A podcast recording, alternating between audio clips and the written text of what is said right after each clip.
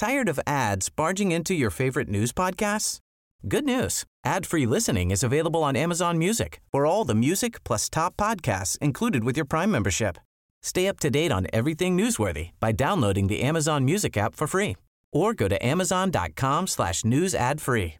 That's amazon.com slash news ad free to catch up on the latest episodes without the ads. Heraldo Podcast, un lugar para tus oídos.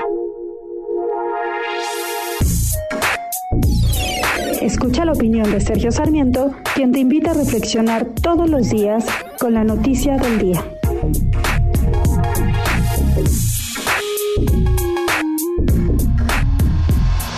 La supuesta consulta popular que se llevó a cabo ayer en la República es una oportunidad perdida. Por supuesto que sí es importante buscar formas de participación en la vida democrática de nuestro país y las consultas son una forma adecuada de hacerlo, pero las consultas deben estar bien hechas y deben sobre todo tener un cierto grado de honestidad. No fue el caso en esta ocasión. El presidente de la República, Andrés Manuel López Obrador, ofreció una propuesta de pregunta que no era más que una cacería de los expresidentes de la República que pertenecen a otros partidos que él considera como rivales eximiendo nada más a Luis Echeverría, quien es un presidente, expresidente de la República más cercano a su ideología. Y bueno, pues ah, la Suprema Corte de Justicia de la Nación determinó que esa pregunta no era constitucional, pero en lugar de dejarlo ahí y declarar como inconstitucional el ejercicio, eh, redactó una pregunta que no tiene ni ton ni son, una pregunta vaga que no ofrece absolutamente ninguna propuesta concreta.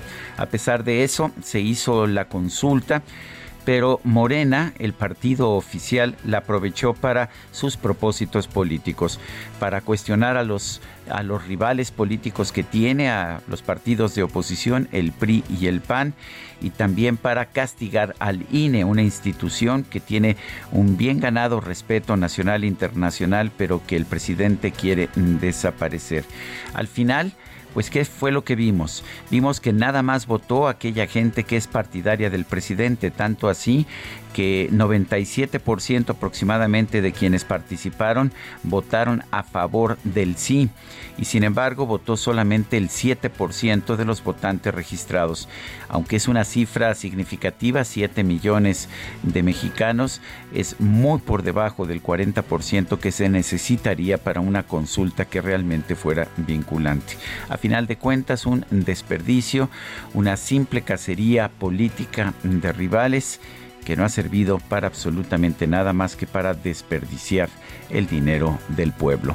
Yo soy Sergio Sarmiento y lo invito a reflexionar.